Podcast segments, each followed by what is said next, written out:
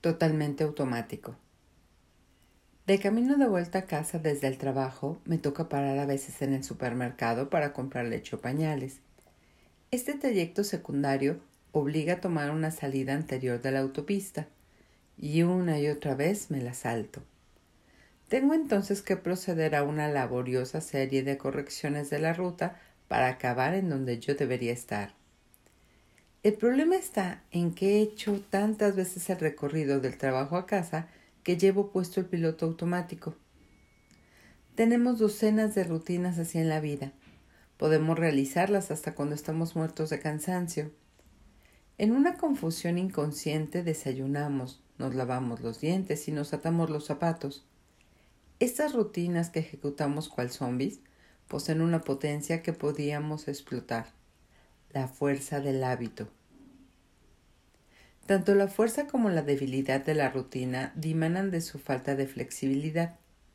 Su debilidad consiste en que, una vez que hemos caído en un hábito, tendemos a seguirlo, incluso cuando un cambio de ritmo sería beneficioso. Vamos a los mismos restaurantes, pedimos la misma comida, vemos los mismos programas, sin que en realidad tomemos en cuenta otras posibilidades que quizás se harían mejores. Por otra parte, nos cuesta mantener las rutinas y es posible ejecutarlas hasta cuando se está agotado. Mediante la adopción deliberada de una rutina podemos perseguir objetivos a largo plazo aunque la voluntad flaquee y las intenciones abunden. Tiramos adelante olvidándonos de otras posibilidades que supondrían parar, descansar, proceder de otra manera. Cuando Cuanto menos momentos haya para elegir, menos probable será que se procrastine. Es decir, si se tienen los hábitos que es debido. Las rutinas son como los molinos de viento de Don Quijote. Pueden levantarse hasta los cielos o tirarte al barro. Aunque tengamos nuestra porción de malos hábitos y mecánicamente pongamos la televisión o demos vuelta a una bolsa de patatas fritas, también podemos crear los buenos. Podemos convertir el, hacer ejercicio, la labor doméstica o el trabajo en rutinas al menos semiautomáticas. Los estudios científicos confirman los beneficios de ese esfuerzo. Los procrastinadores rinden tanto como los demás cuando el trabajo es rutinario. Construir una rutina requiere la activación de muchos de los miembros, perdón, de los mismos preceptos que en el caso de las incitaciones por estímulos. Se requiere predecibilidad y dé ritos para la actuación y mantenga estables tanto las variables del entorno como sea posible, sobre todo el tiempo y el espacio. Los programas de ejercicio físico, por ejemplo, deberían estipular que se hiciesen en momentos regularmente espaciados, de modo que no haya apenas que irse imaginando dónde se realizarán los ejercicios y en qué consistirán. Como un reloj, todos los martes por la tarde a las cinco se pone a levantar pesas y todos los jueves por la mañana a las seis a correr. Tome lo que quiera que estuviese posponiendo y especifique dónde y cómo pretende llevarlo a cabo. Por ejemplo, haga una promesa. Cuando acabe de desayunar el sábado por la mañana, ordenaré el trastero. Parece tan fácil y simple que no se creería que puede funcionar, pero funciona. Cuando se hace explícita una resolución de actuar, el comportamiento deseado se produce. El experto en la psicología de las intenciones, Peter Wollwitzer, sostiene que la toma de resoluciones casi duplica la probabilidad de que se lleve a buen puerto casi cualquier actividad. La eficacia de las resoluciones explícitas está confirmada científicamente en todo, desde las revisiones del cuello del útero hasta la autoexploración de los testículos, y desde el reciclado hasta la redacción de un artículo de, investigación durante las vacaciones. En lo que se refiere a comodidad y potencia, es así de bueno. Tomar una resolución es una puerta trasera notablemente accesible que conduce al propio cerebro, programa el sistema límbico para que actúe sin esfuerzo como le parezca conveniente ante una incitación. Las resoluciones pueden emplearse incluso para ejecutar otras técnicas de autorregulación, especialmente cuando se expresan en un formato si ocurre tal cosa, ocurrirá esta otra. Si se distrae fácilmente, sería si me desconcentro, pondré mi atención de nuevo a trabajar. Y por supuesto, si persigo un objetivo, me valdré de resoluciones relativas a su ejecución. Tenga presente que cuando intente restablecer una rutina, se inventará una incesante salva de excusas que no podrá llevarla a cabo. Se pondrá mal, se marchará de vacaciones, tendrá trabajo extra, se irá detrás de cualquier cosa, y le parecerá siempre conveniente dejar pasar el calendario previsto. Defiéndase ardientemente contra esa estúpida dilación. Las rutinas se fortalecen con la repetición, así que cada vez que se escaquea, debilita el hábito y resulta aún más difícil llevarlas a cabo la próxima vez. Si protege la rutina, ella acabará por protegerle a usted.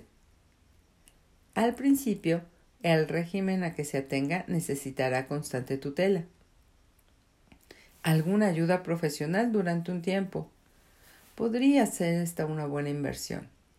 Al fin y al cabo, invertirá en usted mismo. Entrenadores personales que le marcan el paso u organizadores profesionales que le ayuden a poner orden pueden impulsarle en la dirección correcta. Para bosquejar su testamento Contrata un experto en testamentos y patrimonios heredables o un abogado especializado.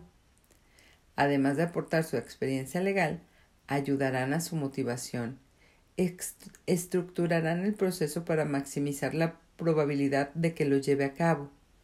Pero la asistencia pagada no puede hacerlo por sí misma, como no puede hacerlo este libro ni ningún otro. Al final, la responsabilidad recae en quien siempre ha recaído, en usted mismo. 3. Puntos de actuación para anotarse objetivos. Sin duda lo mejor que ha quedado ha quedado para el final. El establecimiento de metas. El establecimiento apropiado de metas. Es lo más inteligente que puede hacer para luchar contra la procrastinación. Aunque las demás técnicas de que hemos hablado hasta aquí tienen su sitio, el mero establecimiento de objetivos puede ser todo lo que necesite. Además de hacer que sus metas sean exigentes, capítulo 7, y tengan un significado, capítulo 8, siga los pasos siguientes. Digan lo que él diga en otros libros, lo que está demostrado que maximiza la motivación es esto.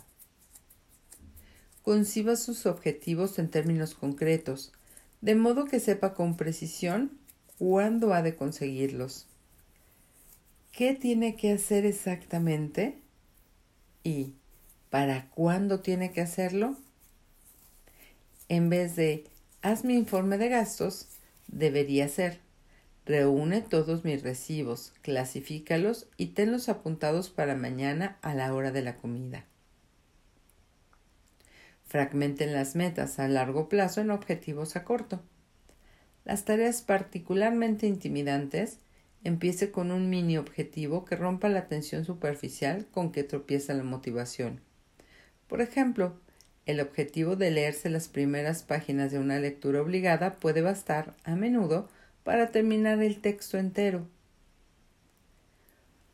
Organice sus objetivos en forma de rutinas que se realizan regularmente, siempre en el mismo tiempo y lugar. La predecibilidad es su amiga del alma, así que note en su agenda las tareas recurrentes. Mejor aún, use un bolígrafo. Su tinta no se puede borrar. En las páginas siguientes. Si Tom, sensible al tiempo, hubiese podido leer este capítulo, Dejo para más adelante el reservar una habitación en un hotel y luego tuvo unas vacaciones para olvidar en vez de unas dignas de ser recordadas. Es probable que ni siquiera le habrían hecho falta todas las técnicas de este capítulo para que su suerte hubiese sido otra. Quizá habría bastado con que se hubiera marcado una fecha tope, digamos el jueves que viene por la noche, y haber concebido su resolución de actuar en términos explícitos, algo así como inmediatamente después de cenar buscaré hoteles en esa zona y reservaré una habitación. Una salvaguarda adicional habría sido que se hubiera imaginado algunas de las peores cosas que podrían sucederle, del tipo si seguía procrastinando, su habitación estaría lejos de la playa y pediría gritos que la decorasen de nuevo. Los que en el capítulo 2 hayan, hayan puntuado 24 o más en la escala de autoevaluación de la impulsividad deberían prestar especial atención a las técnicas aquí expuestas, pero casi todo el mundo se beneficiaría con ellas. Aunque algunos somos más impulsivos que otros, lamentablemente todos tomamos decisiones impulsivas. La dificultad fundamental para la aplicación de estos pasos es que los intentos de aumentar el autocontrol exigen en primer lugar cierta voluntad. El obstáculo recuerda al que hay en el entrenamiento para aumentar la fuerza muscular.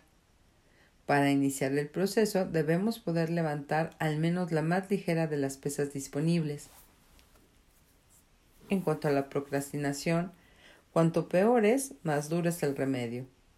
Las mismas carencias en la motivación que crearon la procrastinación lastran también los intentos de cambiar. Si se es incapaz de demorar la satisfacción, por ejemplo, los métodos que aumentan la paciencia tendrán en un principio que aportar inmediatamente satisfacción por sí mismos. Si no, los consejos se volverían un inútil y molesto sonido de fondo que le recordara que lo primero es lo primero. Si usted pudiera actuar conforme a esa exhortación, no la necesitaría. Por suerte, no resulta difícil adoptar la mayor parte de estas técnicas, como desconectar el avisador del correo electrónico o transformar en hechos las resoluciones explícitas. Tales éxitos inmediatos le darán la confianza y el autocontrol para incrementar sus esfuerzos, que irán resultando aún más fáciles en la práctica. De ahí en adelante, la vida se vuelve mejor, no más dura. Terminamos capítulo 9. Bye.